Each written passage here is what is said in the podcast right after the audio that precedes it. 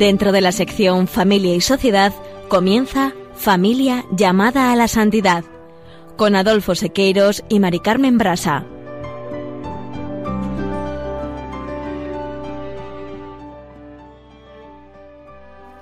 Muy buenas tardes, queridos oyentes de Radio María y Familia Radio María. Bienvenidos al programa Familia llamada a la Santidad. Muy buenas tardes, queridos oyentes. Con alegría compartimos esta tarde con ustedes este programa Familia llamada a la Santidad.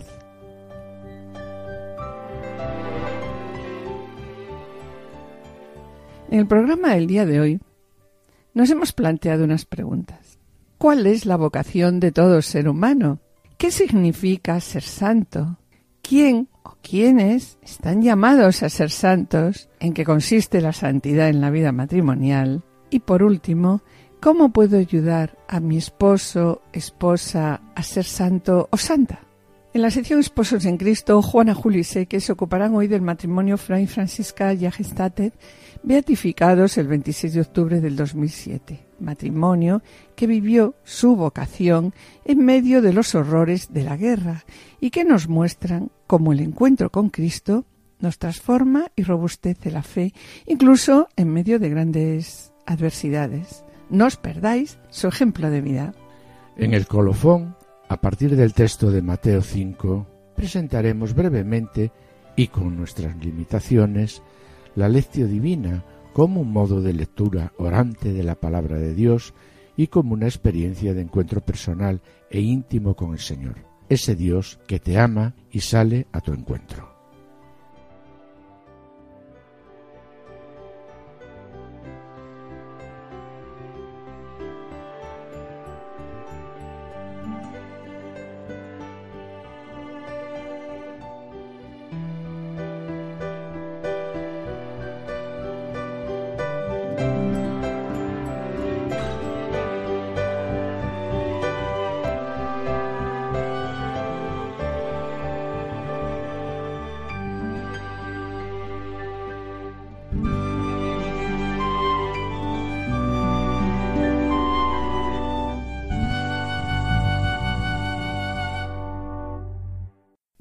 Comentado al comenzar el programa, y siguiendo con la línea también que nos hemos trazado para este curso, pues hoy nos planteamos unos objetivos.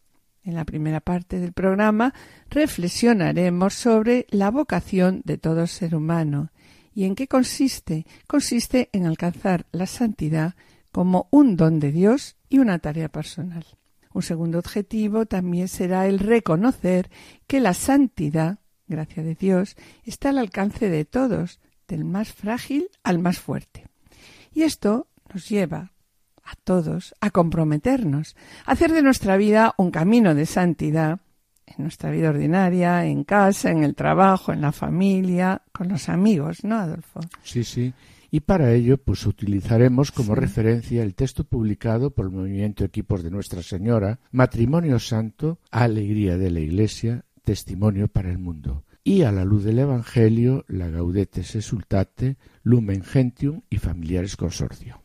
Bien, ¿y qué nos dice la Gaudete Exultate sobre la santidad? Comienza diciendo lo siguiente. Alegraos y regocijaos, dice Jesús a los que son perseguidos o humillados por su causa. El Señor lo pide todo.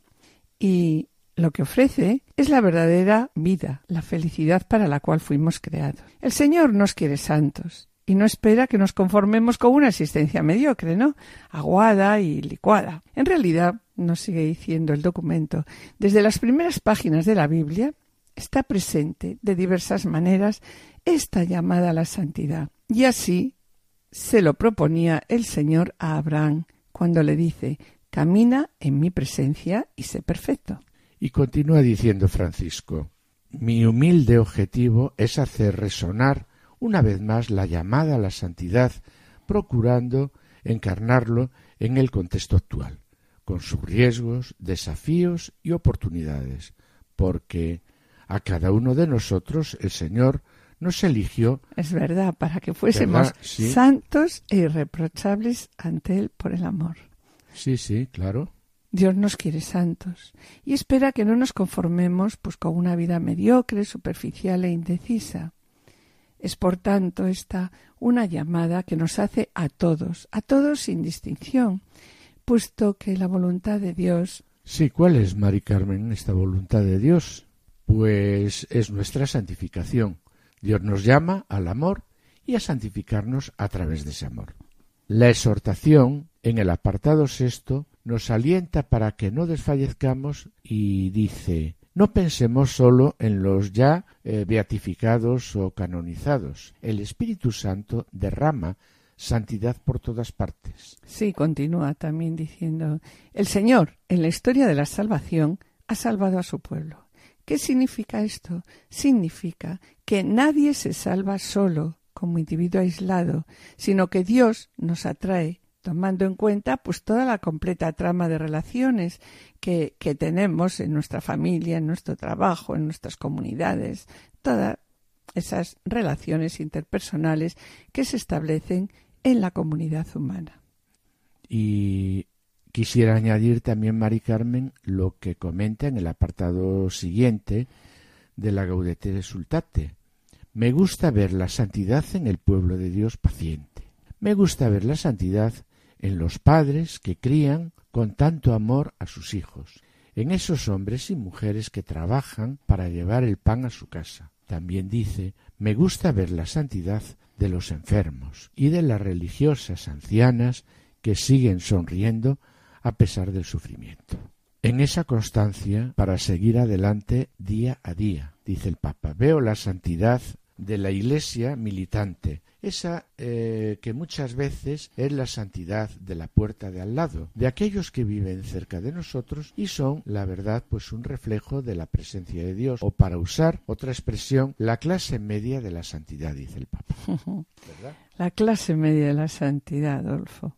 Por tanto, no es necesario, ¿no?, que pensemos en la santidad como un conjunto de gestos extraordinarios o un modo de actuar raro en la vida, distantes de la vida de las personas sencillas con las que convivimos.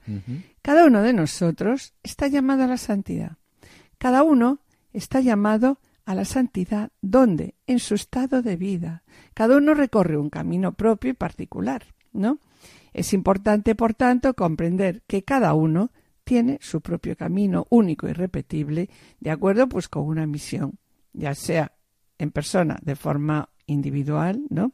o bien en el matrimonio. Y sobre ello la Gaudete Sultate lo, confirma, sí, ¿verdad? Lo, confirma cuando dice, muchas veces tenemos la tentación de pensar que la santidad está reservada solo a quienes tienen la posibilidad de tomar distancia de las ocupaciones ordinarias para dedicar mucho tiempo a la oración. No es así, Mari Carmen. Sí, y continúa diciendo, ¿no? Dice, sí, porque todos estamos llamados, y vuelvo a repetirlo, a ser santos, viviendo como, viviendo con amor y dando el propio testimonio donde, en las ocupaciones de cada día, allí donde cada uno se encuentra. Y nos pone ejemplo. Eres consagrado, consagrada, sé santo, viviendo con alegría tu entrega. ¿Estás casado? Sé santo amando y ocupándote de tu marido, de tu esposa, como Cristo lo hizo con la Iglesia, entregándose a ella no hasta la muerte. ¿Eres un trabajador? Sé santo, cumpliendo con honradez y competencia tu trabajo, al servicio pues de los hermanos. ¿Eres padre, abuela o abuelo? Pues sé santo, enseñando con paciencia a los niños. ¿A qué? A seguir a Jesús. ¿Tienes autoridad? Sé santo, luchando por el bien común y renunciando a qué? Pues a tus intereses personales. Y la verdad es que esa santidad a la que el Señor te llama, pues irá creciendo con pequeños gestos, gestos de amor, de donación, de abnegación, de oración, de participación en los sacramentos, en la vida de comunidad, de testimonio, de cuidado del otro, viviendo y realizando el mensaje que Jesús, que Dios quiere de cada uno a lo largo de la vida que tenemos terrenal aquí en este mundo. Y en el apartado siguiente, la Gaudete Sultate nos pone modelos. Y son unos modelos que la verdad es que Adolfo son muy gráficos. Cuando dice, por ejemplo, ¿no? Una señora va al mercado y hace la compra. Encuentra a una vecina y comienzan a hablar y siempre surgen las críticas. Pero esta mujer dice en su interior, no, no, no hablaré mal de nadie. Este es un paso en la santidad, nos dice Francisco. Luego en casa su hijo le pide conversar acerca de sus proyectos, aunque esté cansada. Se sienta a su lado y le escucha con paciencia y afecto. Esta es otra ofrenda que santifica. Luego viene un momento de angustia, pero recuerda el amor de la Virgen. Entonces, ¿qué hace? Toma el rosario y reza, pero reza con fe. Este es otro camino de santidad. Después va por la calle, encuentra a un pobre y se detiene a conversar con él con cariño. Pues ese es otro pasito. Sí, la verdad, Mari Carmen, es que son unos ejemplos muy de andar por casa y del Mm. vivir día a día. Por tanto, claro, la vocación de todo bautizado a la santidad está ligada a Cristo. En Él tiene su fundamento y su razón de ser, y solamente en Él puede ser adecuadamente comprendida.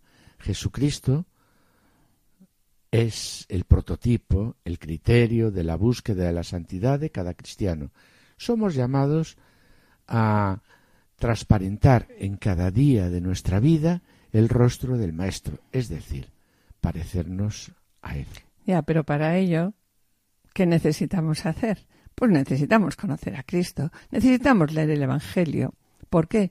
Porque Él es nuestra fuente.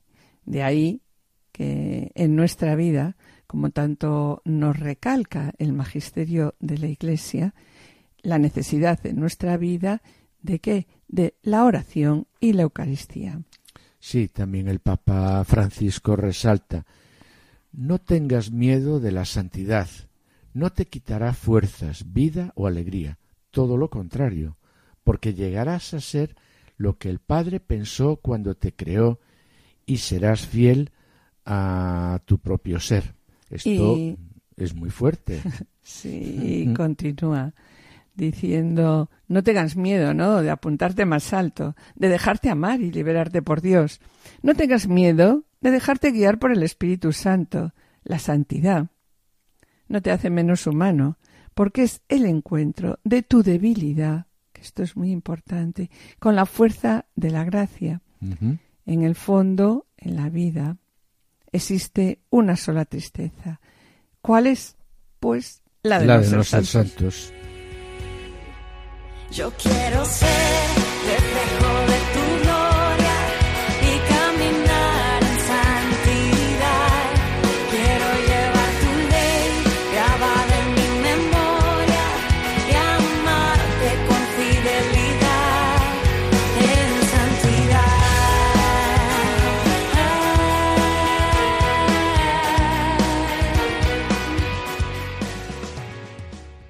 Y después de haber escuchado esta melodía que nos anima a ser santos, continuamos con la pregunta, ¿qué significa ser santo?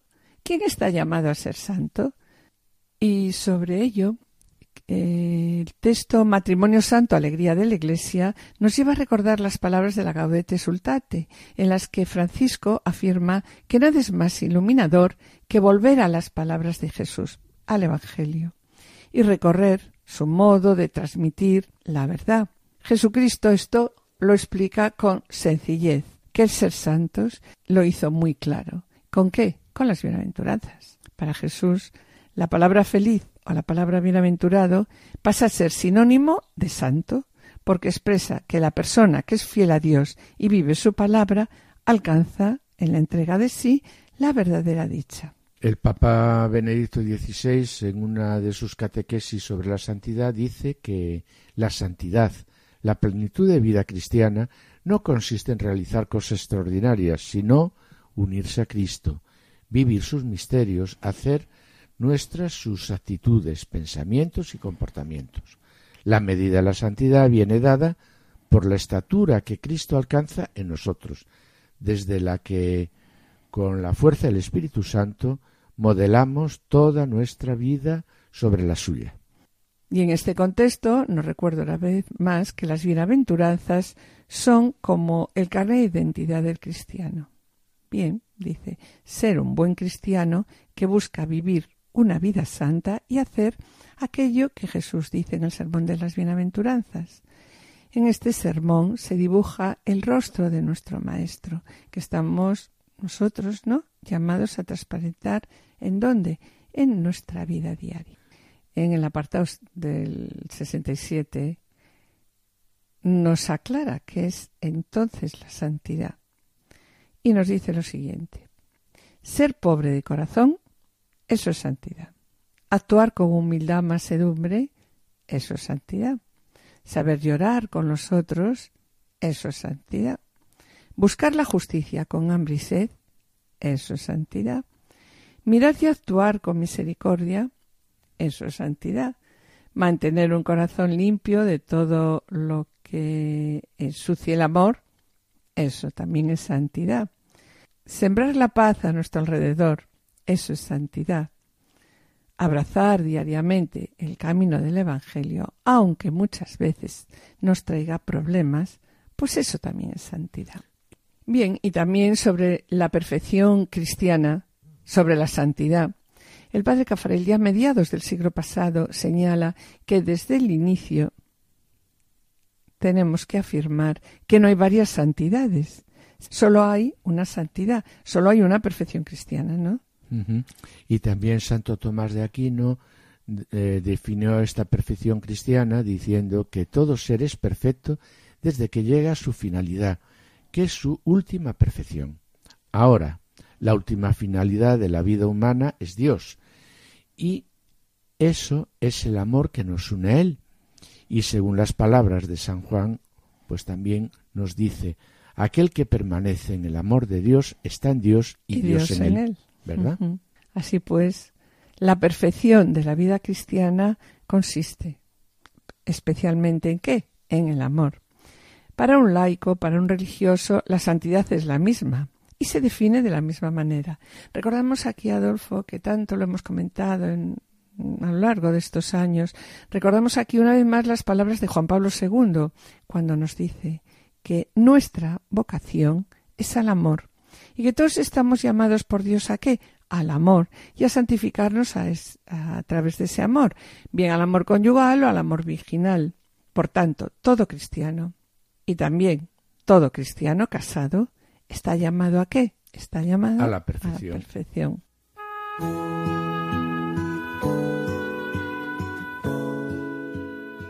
Después de escuchar esta invitación a la santidad, ¿qué te parece, Adolfo, si proponemos unas preguntas, ¿no? Para ver de qué forma podemos ayudarnos, podemos Sí. ayudarnos a ser mejores, podemos ayudarnos tú y yo a ser mejores y podéis ayudaros vosotros unos a otros a ser mejores. Vamos a comenzar con las preguntas, ¿no? ¿En tu juventud alguna vez pensaste que te gustaría ser santo? Cuenta esa experiencia, ya sea afirmativa o negativa.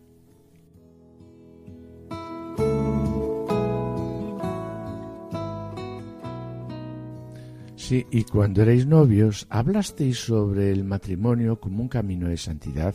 Si es afirmativo, ¿de qué forma o por qué lo hablasteis? Si no, ¿qué esperabais vivir en vuestro matrimonio?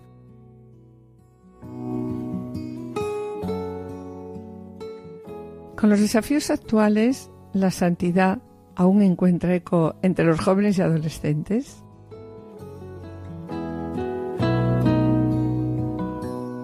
Me anima el deseo, otra pregunta sería, me anima el deseo de buscar la santidad, tanto para mí como para mi esposo.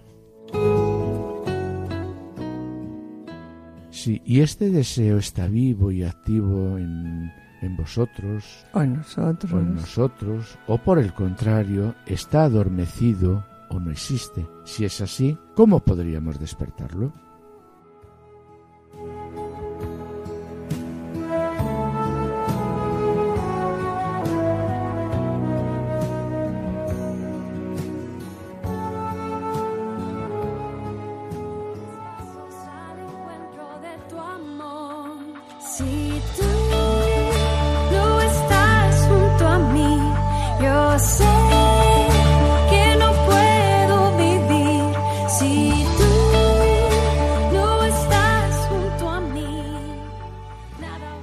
Oyentes y familia de Radio María, estamos en el programa Familia llamada a la Santidad, dirigido por Adolfo Sequeiros y quien les habla Mari Carmen Brasa.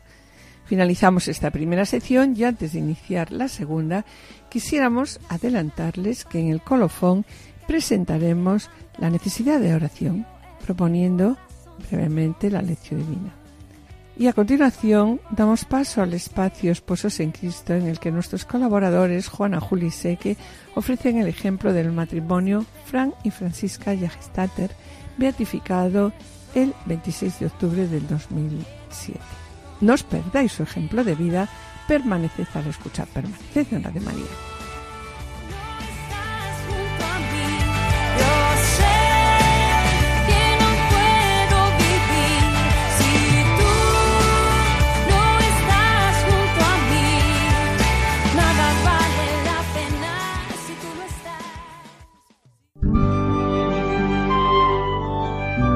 Esposos en Cristo.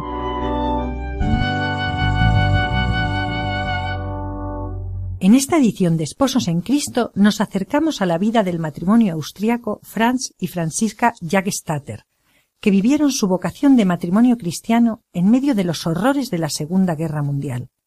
Magnífico ejemplo de fortaleza y dignidad la vida de Franz Jagstatter nos muestra de manera extraordinaria cómo el encuentro con Cristo nos transforma y robustece la fe, incluso en medio de las persecuciones más injustas y amargas, hasta la aceptación del martirio.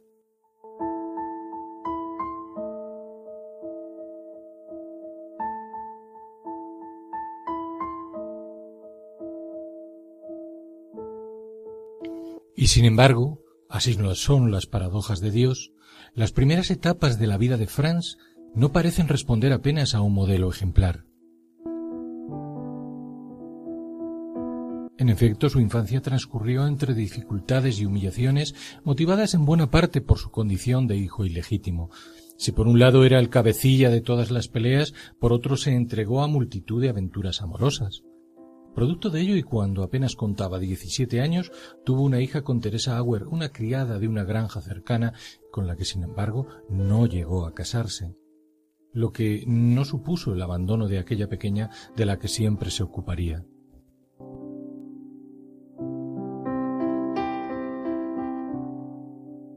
Probablemente como consecuencia de todo ello, Franz se vio obligado a abandonar su pueblo en medio de un momento de fuerte indiferencia religiosa. Periodo turbulento de su vida que apenas paliaba su amor a la lectura como herramienta insustituible para, en sus palabras, forjar un pensamiento libre.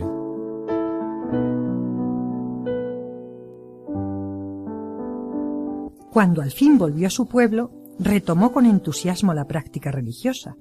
Es el momento en que conoce a Francisca, joven de una sólida formación cristiana, que fue para él una magnífica guía espiritual. Ambos querían vivir el matrimonio como un camino de encuentro con Cristo y no como una ceremonia social.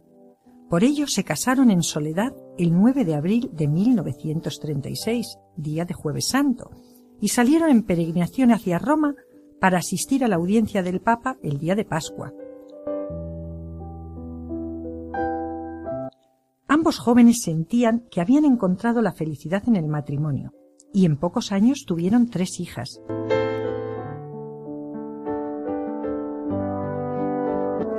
Pero las terribles circunstancias históricas que iban a asolar Europa pronto les someterían a las pruebas más duras.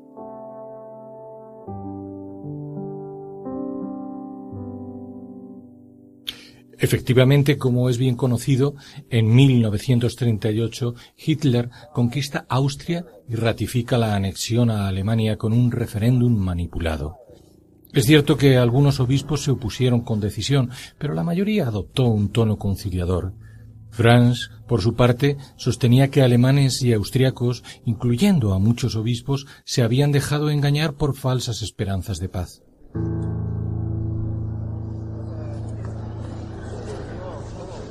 Él fue el único en su pueblo que, defendiendo su criterio con total independencia, votó en contra de la anexión y rechazó cualquier tipo de ayuda económica. Es por entonces cuando Franz tiene un sueño premonitorio en el que veía un tren que se llenaba de gente. En su diario anotó, de repente una voz me dijo, este tren lleva al infierno. Y hoy me parece que esta imagen no es más que el nazismo, que en aquel momento irrumpía violentamente o se introducía en todas sus estructuras articuladas. Creo que enviándome aquel sueño o aquella visión, Dios me mostró claramente que tenía que elegir entre el nacionalsocialismo y mi religión católica, e hizo una llamada a mi conciencia. A partir de ese momento, Franz Jagerstatter sintió la responsabilidad de advertir del peligro, especialmente a los jóvenes que corrían para tomar ese tren maldito. Denunció lo que para él era un silencio cómplice de la sociedad y también de muchos católicos que debían retractarse del sí que dieron al nazismo. A este respecto escribió Esta decisión significa estar disponibles en todo momento para Cristo y para la fe, incluso si hay que poner en riesgo la vida. Insistía en la trampa terrible que suponía el nazismo, ya que había exigido sustituir la patria por el partido y también pretendía reemplazar la Iglesia y el cristianismo.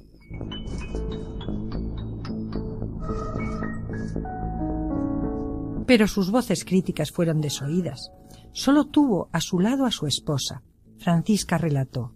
Al principio le pedí muchas veces que no pusiera su vida en peligro, pero luego, cuando todos luchaban con él y se alzaban contra él, ya no lo hice más. Si no hubiera estado de su lado, no habría tenido absolutamente a nadie. Y así fue. En febrero de 1943, Franz recibió su llamada a las armas. Decidió acudir al cuartel para mostrar su negativa a luchar. La despedida de su mujer y sus tres hijas fue premonitoria del futuro terrible y les llenó de angustia y de dolor. Al llegar al cuartel fue detenido y enviado a la prisión militar de Linz. Mientras su mujer también es sometida a interrogatorios, Franz le aconseja que siempre conteste con la verdad.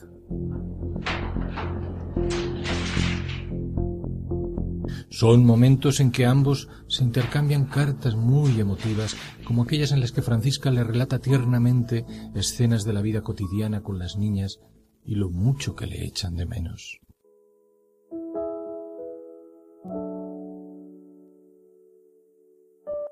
Franz, por su parte, expresa el dolor de la ausencia y el temor ante su futuro, pero sus convicciones y su profunda fe se mantienen firmes. En una carta, con absoluto abandono en el Señor, escribe Ya sabes, mi querida esposa, que no estoy preocupado por hacerme agradable y fácil esta vida. Mientras la gracia de Dios no me abandone y yo no pierda la fe, no puede pasarme nada malo. Aunque también el corazón está a veces triste, sabemos que nuestra alegría, nuestra tristeza se transformará en alegría. Entereza fundada en la esperanza y en el amor. Cuando se cumple el séptimo aniversario de su boda, desde la cárcel envía a Francisca una carta que bien puede formar parte de una antología del amor esponsal.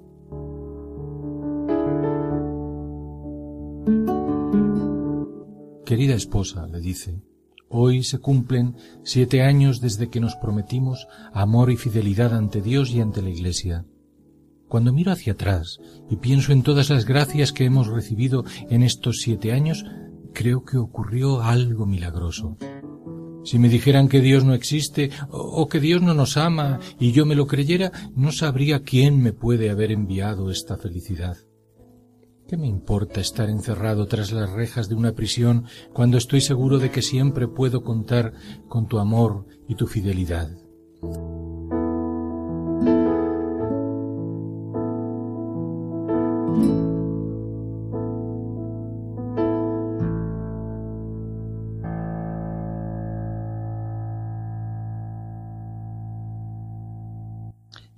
Todo se precipita. El juicio comienza el 6 de julio de 1943.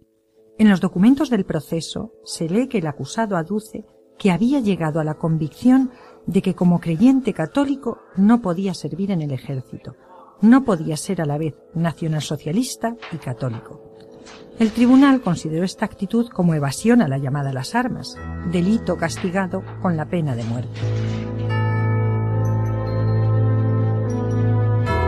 Ya casi a la desesperada, Se le permite ver a su esposa durante muy poco tiempo, no para facilitar la despedida, sino intentando que ella, acompañada del párroco, le convenciera de cambiar de opinión y así poder modificar la sentencia. Fran se niega y la sentencia a muerte es ratificada y finalmente ejecutada.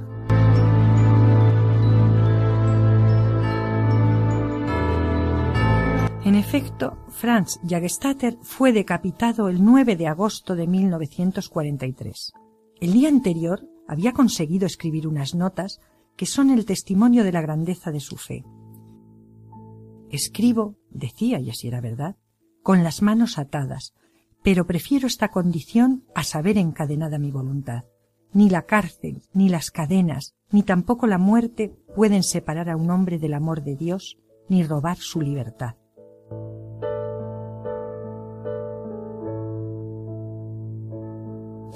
Su beatificación tuvo lugar el 26 de octubre de 2007. A la ceremonia, junto con sus cuatro hijas, acudió Francisca, de 94 años de edad. Tras sufrir la pobreza y el aislamiento en su pueblo, pudo por fin dar gracias a Dios por el reconocimiento a la vida íntegra y de fe total en el mensaje de Cristo. Llevaba en sus manos la página escrita por Franz en la que relataba el sueño de aquel tren lleno de gente que se precipitaba hacia el abismo.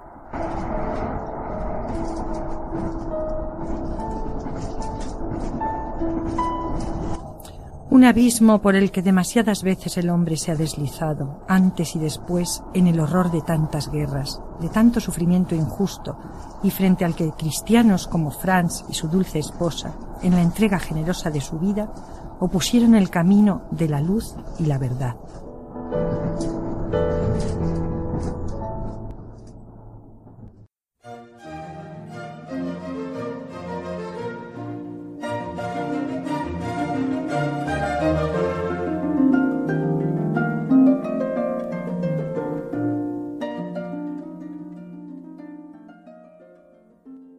Queridos oyentes y familia de Radio María, estamos en el programa Familia llamada a la Santidad, dirigido por Adolfo Sequeiros y quien les habla, Mari Carmen Brasa.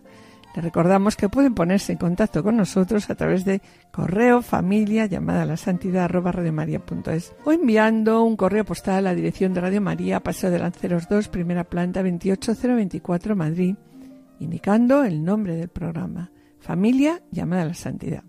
Para solicitar este programa deberán inscribirse ustedes al teléfono de atención al oyente 91 8 82 80 10. También pueden escuchar nuestro programa a través de podcast entrando en la página web de Radio María www.radiomaria.es y podrán descargarlo en su ordenador para archivarlo, escucharlo a la hora que ustedes deseen. Y bien, mis queridos oyentes, gracias por los correos que envíes al programa. Intentaremos contestarlos puntualmente.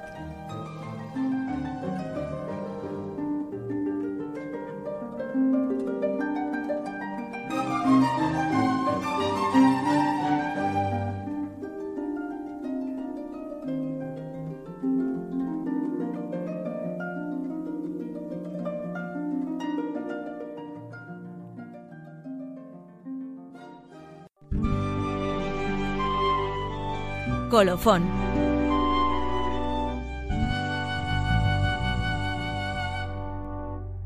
Recordamos las palabras que responde Franz Jagestatter poco antes de ser guillotinado. Tengo todo, tengo las sagradas escrituras, no necesito nada.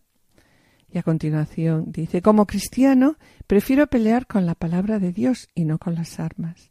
No necesitamos rifles ni pistolas para nuestra batalla, sino solamente armas espirituales. Y la principal de estas armas, ¿cuál es? La oración.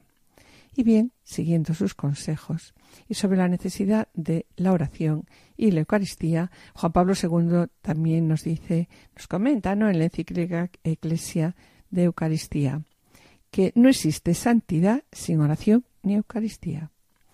Y siguiendo esta propuesta, vamos a proponer, con nuestras limitaciones, pues brevemente, la lección divina como elemento fundamental de la vida espiritual de todo cristiano casado. La lección divina, como propone el texto Matrimonio Santo, es la lectura de la Sagrada Escritura de una forma no académica, sino espiritual, lo que nos permitirá conocer a Jesús de un modo cada vez más personal, escuchándolo, viviendo con él, estando con él, siendo sus amigos, en una comunión de pensamiento que no es algo meramente intelectual, sino también una comunión de sentimientos y de voluntad, y es por tanto también un modo de orar. La lectura orante de la palabra de Dios es también una experiencia, una experiencia de encuentro personal e íntimo con Dios, con un Dios que me ama y sale a mi encuentro, un Dios que me habla, y yo, a través de la oración, pues debo responderle con sencillez. Los pasos que vamos a seguir, que los habíamos enumerado ya en el programa anterior, nos van llevando poco a poco eh, al interior de la palabra. Y pensamos que esto es posible, porque solo es necesario, como nos dice Santa Faustina, solo es necesario ponernos manos a la obra y pedir ayuda al Espíritu Santo. Hablando de santidad, nos decía también Santa Faustina, decía, qué fácil es santificarse. Solamente hace falta un poquito de buena voluntad. Bien, y con esta buena voluntad y con toda la humildad comenzamos el primer paso. El primero de ellos es la lectura. Lectura, como comentábamos en el programa anterior, pero yo creo que es bueno, ¿no, Adolfo, aquí Sí, repetirlo, recordar, sí. recordarlo. El primer paso de la lectio es la lectura. Lectura varias veces del texto hasta que la palabra de Dios resuene en mi interior. Es bueno, pues también ayudarnos, ¿no? De algunos comentarios que nos ayuden a conocer mejor a veces el sentido del texto.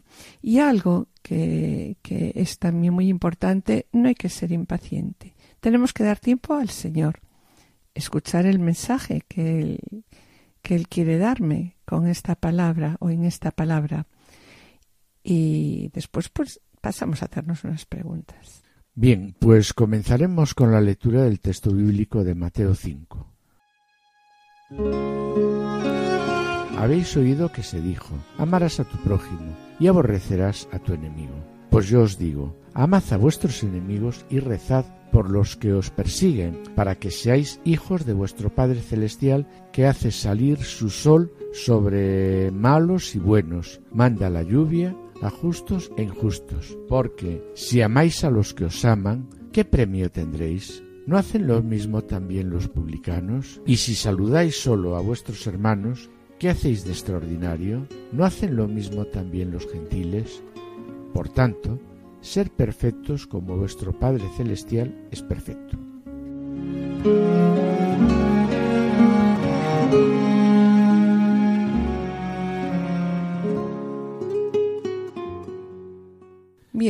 ¿Qué me dice la palabra de Dios en este texto? ¿De qué me habla? Me habla, en primer lugar, de amar. ¿Y qué significa esta palabra? ¿Qué significa amar? Pues amar es la traducción del verbo griego agapao, que significa también tratar con afecto, tratar con afabilidad, gozar con el otro. ¿Y a quién se dirige este texto? Pues este texto se dirige en este momento a mí, se dirige a ti. Y a continuación, la verdad, me indica claramente la palabra de Dios a quién debo amar cuando dice, ¿y quién es mi prójimo? ¿Quién es mi prójimo? Nos preguntamos nosotros. Me pregunto yo, ¿no? ¿Quién es mi prójimo? Pues es aquel que está cerca, que está a mi lado. Mi esposo en primer lugar, mi esposa, mis hijos, la familia, mis compañeros de trabajo, amigos y todas las personas que me rodean. Ese es mi prójimo. Pero el proyecto de Jesús que se basa en una palabra, amad. ¿Amad a quién? Pues si Jesús amplía a quien debo amar y me dice, amad a vuestros enemigos. Pero claro, el discípulo de Jesús no debe ser enemigo de nadie, debe amar a sus enemigos, por lo tanto, ¿no? Entonces, desde su punto de vista, desde el punto de vista de Jesús, nadie ha de ser enemigo, aunque el otro quiera ser y seguir siendo mi enemigo y seguirme odiando. Sí, la verdad es que Jesús lo dice muy claro. Pues yo os digo, amad a vuestros enemigos y rezad por los que os persiguen.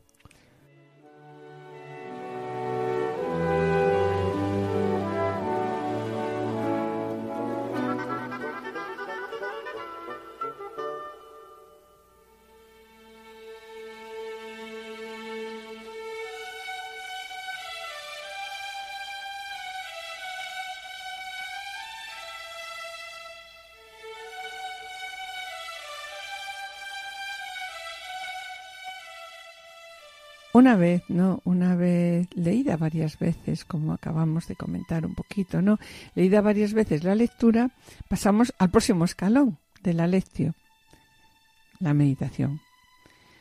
Entonces ahora tengo que acercar el texto a mi realidad, es cerrar los ojos ante el Señor y confrontar el texto con mi vida ordinaria, mis actitudes y sentimientos y intentar también ver qué es lo que me está diciendo Dios a mí, a mí personalmente en el texto.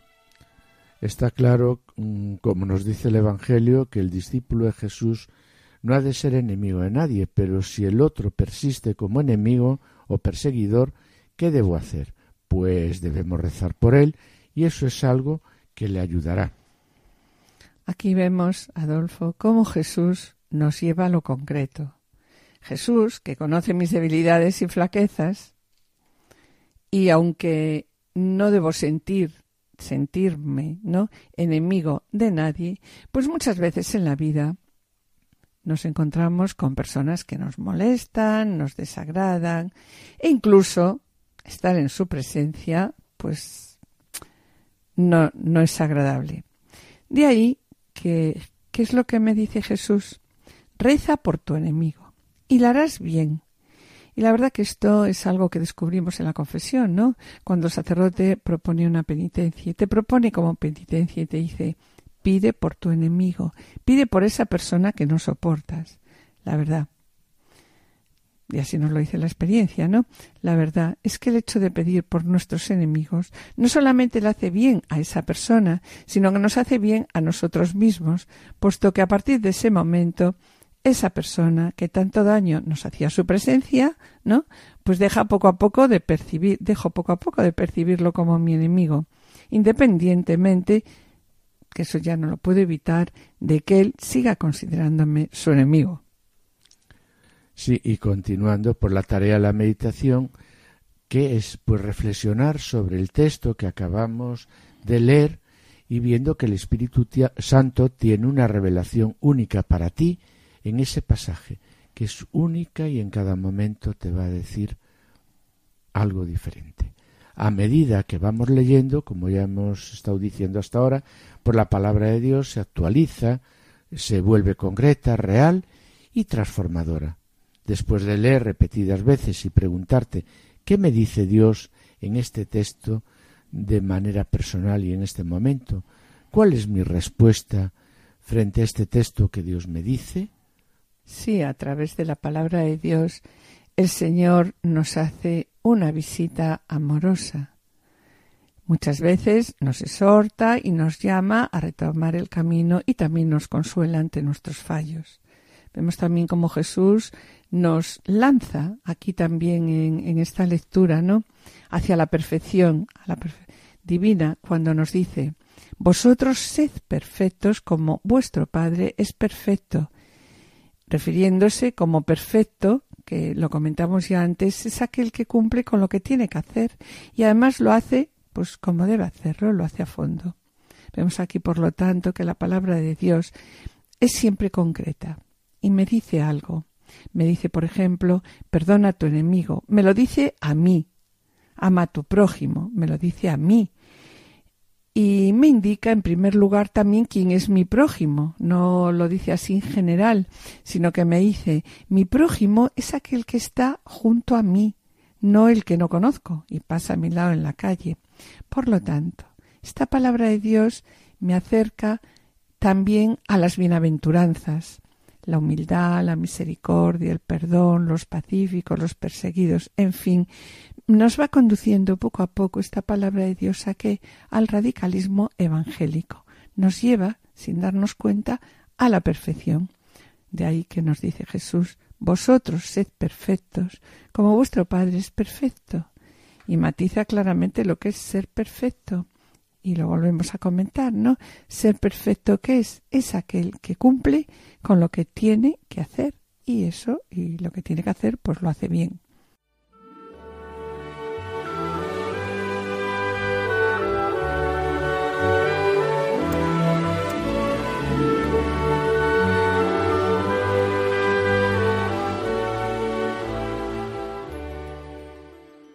Bien, y continuando Con la lectio, una vez que humildemente hemos meditado la palabra de Dios, pues pasamos a la oratio.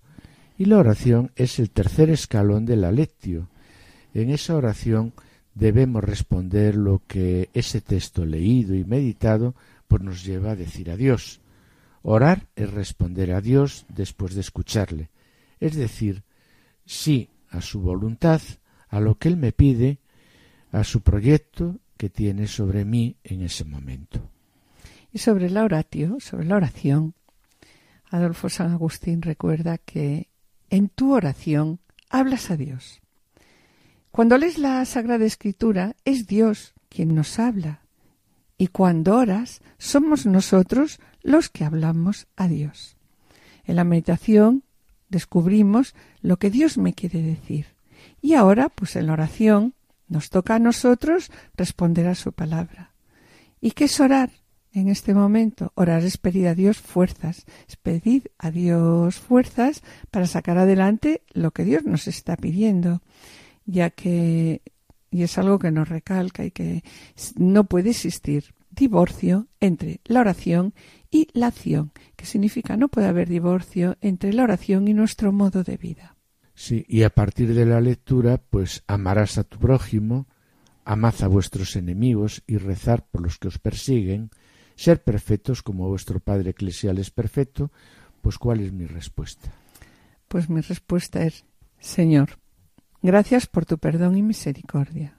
Señor, ayuda, como yo no sé hacer, a todos los que me aman y me hacen el bien, y reconcilia conmigo a quienes no me quieren, aquellos que me persiguen o me odian. Enséñame, Señor, a perdonar, enséñame a querer. Y limpia, Señor, mi corazón del odio, de la envidia, porque también, Señor, necesito que me quieras, necesito ser querida por ti, a pesar de que tú conoces todas mis limitaciones.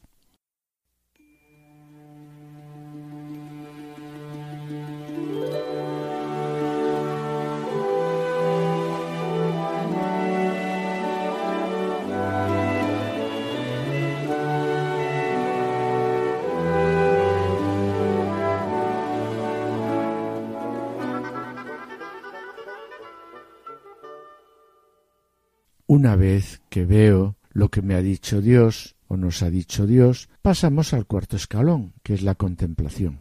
La contemplación nos debe de llevar a una sensación de quietud y serenidad, a una experiencia profunda de Dios que nos revela su rostro amoroso y cercano. Pero Adolfo, para alcanzar la contemplación no es fácil, ¿no? Y es preciso insistir, porque contemplar es un don y es una gracia. La contemplación no es una técnica, ¿no? Es un don del Espíritu Santo que brota de una experiencia, de una lección bien hecha. Es un momento en el que la acción corresponde a Dios. Contemplar, por lo tanto, es entrar en soledad para solo mirar a Dios. Después de leer, meditar, llorar con la palabra de Dios, pues es la hora de saborear esta palabra. Porque la verdad que cuando Jesús está presente en mi vida, todo es bueno y no parecen las cosas tan difíciles. Es fácil querer a mis enemigos, es fácil amar a mi prójimo, a las personas que me rodean, es fácil amar y perdonar a mi esposa, a mi esposo, perdonarlos y también perdonar a mis hijos. Claro, porque como acabamos de comentar, cuando Jesús está presente en nuestra vida, todo es bueno y las cosas no parecen tan difíciles.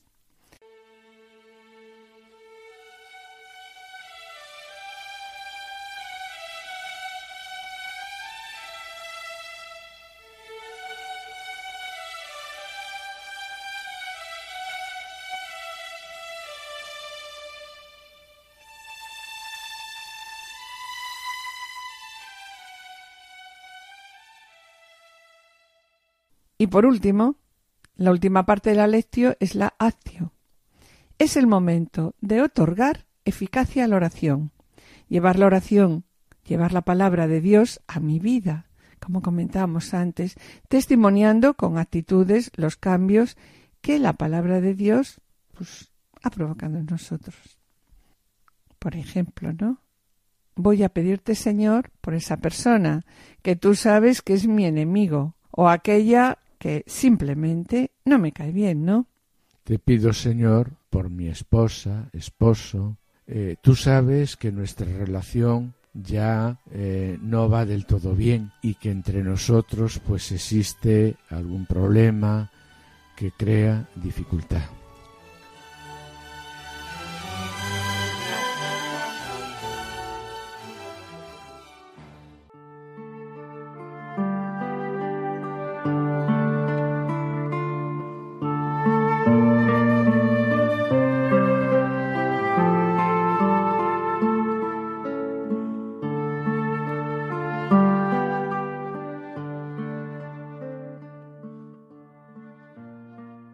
Finalizamos el programa del día de hoy recordando la lectura de Mateo 5, para que resuene estos días en nuestra alma.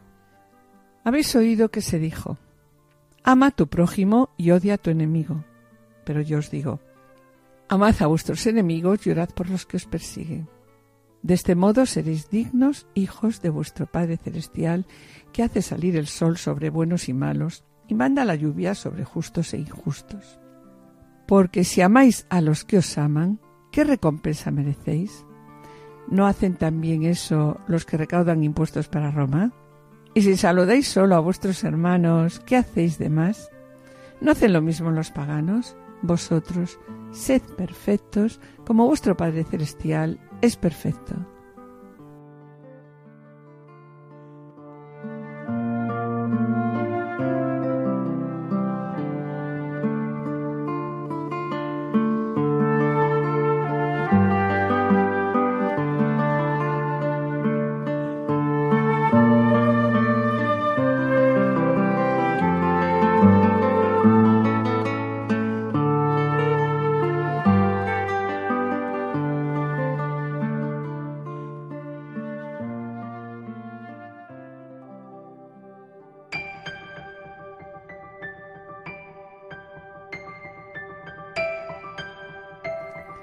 Con pena, mis queridos oyentes, tenemos que despedirnos, recordando que entre los medios para el crecimiento en el amor mutuo y el crecimiento en la santidad que propone el directorio de la Pastoral Familiar de la Iglesia de España están el diálogo conyugal, la oración en común y la ayuda mutua.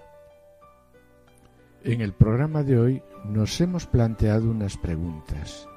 ¿Cuál es la vocación de todo ser humano? ¿Qué significa ser santo? ¿Quién está llamado a ser santo? ¿En qué consiste la santidad en la vida matrimonial?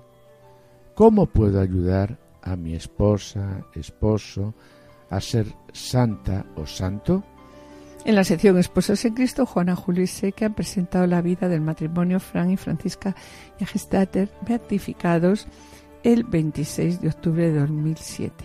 Y en el colofón, a partir del texto de Mateo 5, hemos orado siguiendo los pasos de la lectio divina y finalizamos, como siempre, con una oración.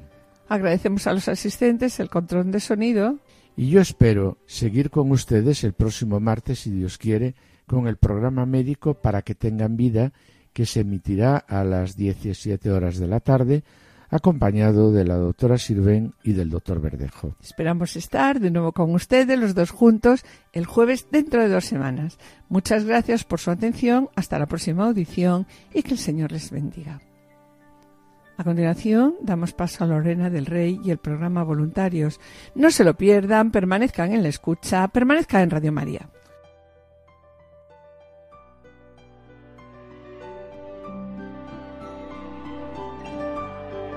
Han escuchado Familia llamada a la santidad con Adolfo Sequeiros y Mari Carmen Brasa.